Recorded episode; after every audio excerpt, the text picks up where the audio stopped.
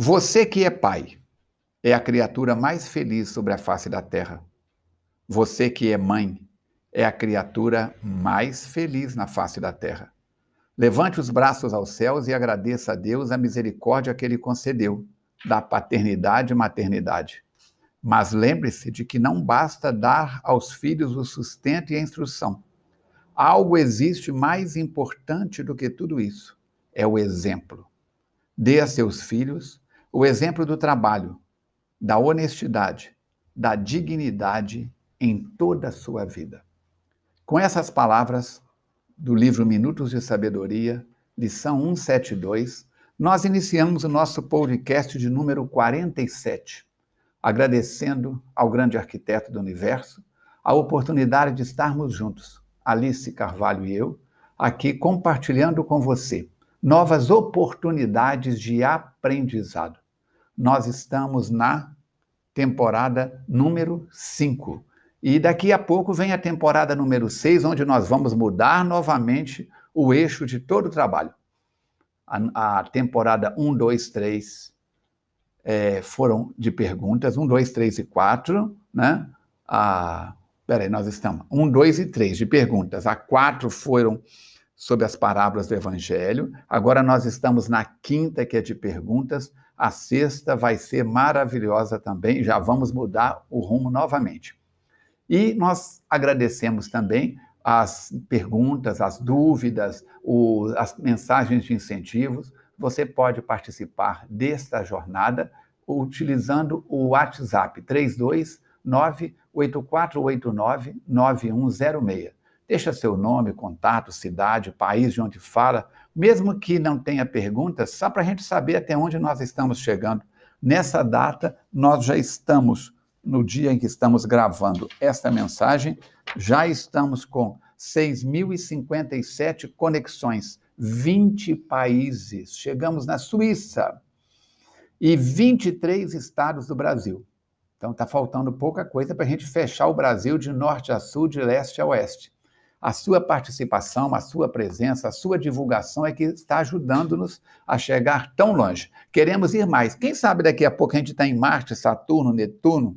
Brincadeiras à parte, tudo é possível. Esse dia vai chegar. Aguardemos, não é isso? Jesus disse que há várias moradas na casa de meu pai, então vamos trabalhar com as perguntas de hoje.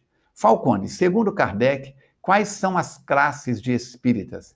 Existem quatro classes principais, diz Allan Kardec. Primeira, os espíritos, os espíritas experimentadores, que creem pura e simplesmente nas manifestações e acham que o espiritismo é uma simples ciência de observação. O segundo grupo são os espíritas imperfeitos, que também compreendem a parte filosófica da doutrina e admiram a moral que dela decorre, mas não a praticam.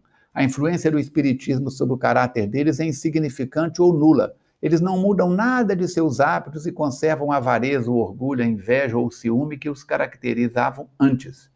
Terceiro, terceira classe de espíritas são os verdadeiros espíritas, ou melhor, os espíritas cristãos, que não se contentam com admirar a moral espírita, mas a praticam, aceitando-lhe todas as consequências. Convencidos de que a existência terrestre é uma prova passageira, trabalham por tirar proveito desses curtos instantes para caminharem pela via do progresso, esforçando-se por fazer o bem e reprimir seus maus pendores. A caridade é em todas as coisas a regra de sua conduta.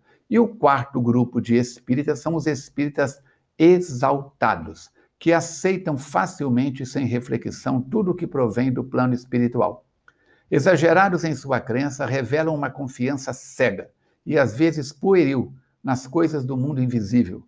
Eles são os menos indicados para convencer, porque são de muito boa fé enganados, sejam por espíritos mistificadores, seja por espíritos brincalhões ou por pessoas que lhe exploram a credulidade.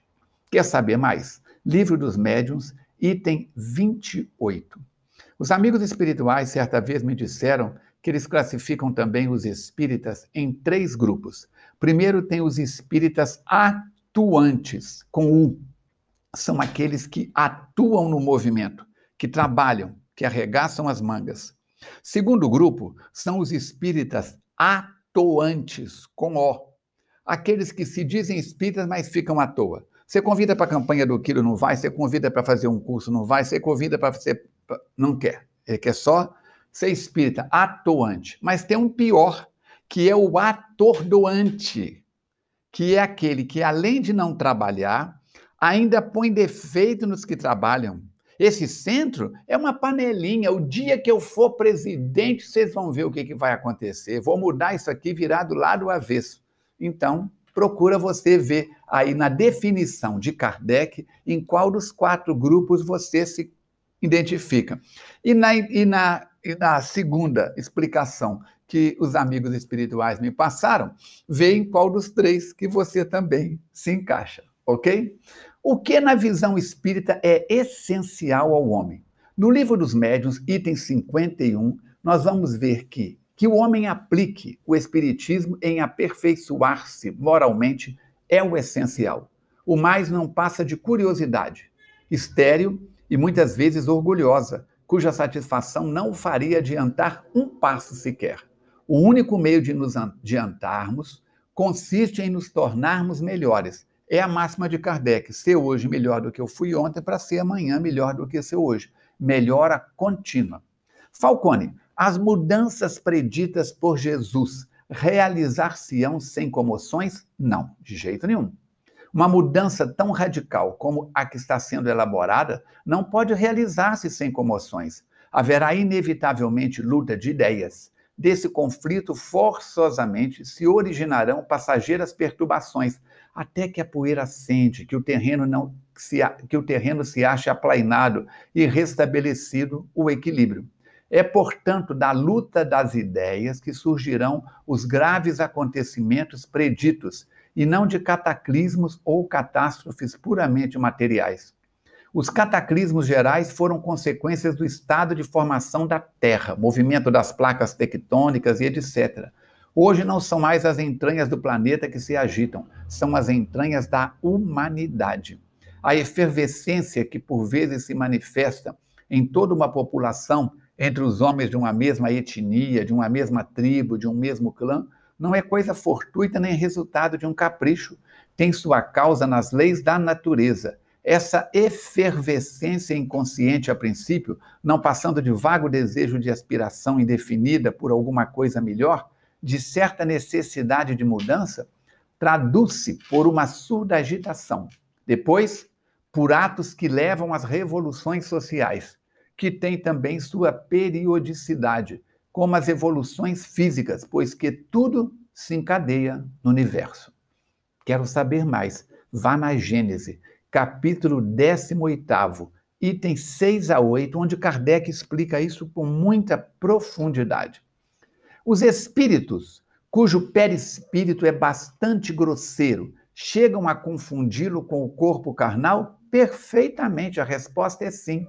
Há espíritos cujo envoltório fluídico, se bem que etéreo e imponderável com relação à matéria tangível, ainda é por demais pesado, grosseiro, se assim podemos nos exprimir, com relação ao mundo espiritual superior, para não permitir que eles saiam do meio que lhes é próprio. Nessa categoria se deve incluir aqueles cujo perispírito é tão grosseiro que eles o confundem com o corpo carnal, razão porque continuam a crer-se vivos na matéria. Esses espíritos, cujo número é significativo, é avultado, permanecem na superfície do planeta como os encarnados, julgando-se entregues às suas ocupações terrenas. Têm medo da chuva, se escondem, não atravessam paredes e tudo mais. Ah, não sei se você assistiu o filme Ghost.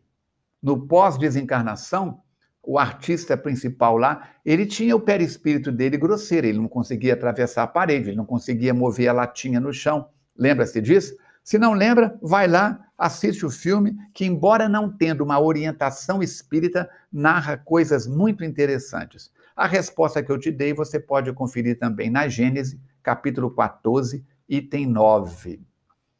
Muito bem também pode conferir isso na obra de Manuel Filomeno de Miranda, de André Luiz, tem lá é, é, situações as mais diversas de espíritos que sentam-se à mesa e comem junto com os familiares. Pega o prato, serve o prato, e acreditam que fazem parte da família. A coisa é delicada. Como os espíritos atuam sobre os fluidos? Os espíritos atuam sobre os fluidos espirituais não manipulando-os como os homens manipulam os gases, mas empregando o pensamento e a vontade. Para os espíritos, o pensamento e a vontade são o que é a mão para o homem.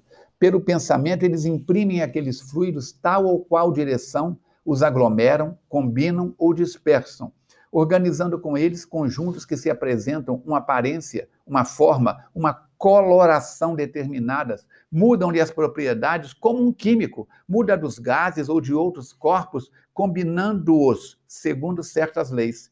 É a grande oficina ou laboratório da vida espiritual. Algumas vezes, essas transformações resultam de uma intenção, de outras vezes são produto de um pensamento inconsciente. Basta que o espírito pense uma coisa para que essa se produza. Como basta se modele uma argila para que ela repercuta, para que ela mude a forma ou tanja as cordas de um violino para que o som se manifeste na atmosfera. Gênesis, capítulo 14, item 14. Eu tenho citado sempre que possível a fonte para que você possa ampliar ainda mais os horizontes da sua mente. Falcone, é correto dizer que o homem é frequentemente o artífice da sua própria infelicidade? Perfeitamente. O indivíduo infeliz remonte a fonte dos seus infortúnios e verá que são, na maioria dos casos, o resultado da sua imprevidência, de seu orgulho, da sua avidez, por conseguinte, da sua infração à lei de Deus. Você já dizer que a pressa é inimiga da perfeição? Então, o que, que nós vamos ver? Essa que é a situação. Que é que o Espiritismo nos ensina sobre Deus e as provas da sua existência. Nós abordamos isso no primeiro podcast, se não me engano, no primeiro, e já pincelamos em vários outros. Mas vamos lá a resposta do internauta. A prova da existência de Deus, que é infinito em suas perfeições, encontra-se num axioma conhecido dos homens de ciência. Não há efeito sem causa. Toda causa inteligente há que ter um, é, um todo efeito inteligente há que ter uma causa inteligente. Procuremos a causa de tudo que não é obra do homem e como nossa razão responderá, nós vamos observar que vai ter uma força não humana. A soberana inteligência de Deus se revela num provérbio igualmente conhecido. Pela obra se reconhece o autor. Pois bem, vejamos a obra da criação e procuremos o autor. Não podendo nenhum ser humano criar o que a natureza produz, a causa primária é, por conseguintemente, uma inteligência superior à humanidade.